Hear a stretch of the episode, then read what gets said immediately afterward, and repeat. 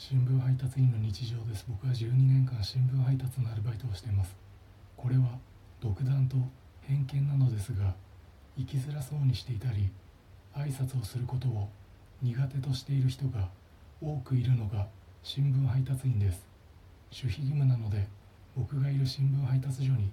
何人の新聞配達員がいるかは秘密なのですが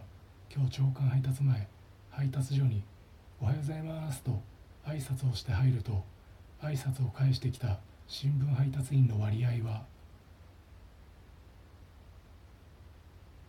2割5分です。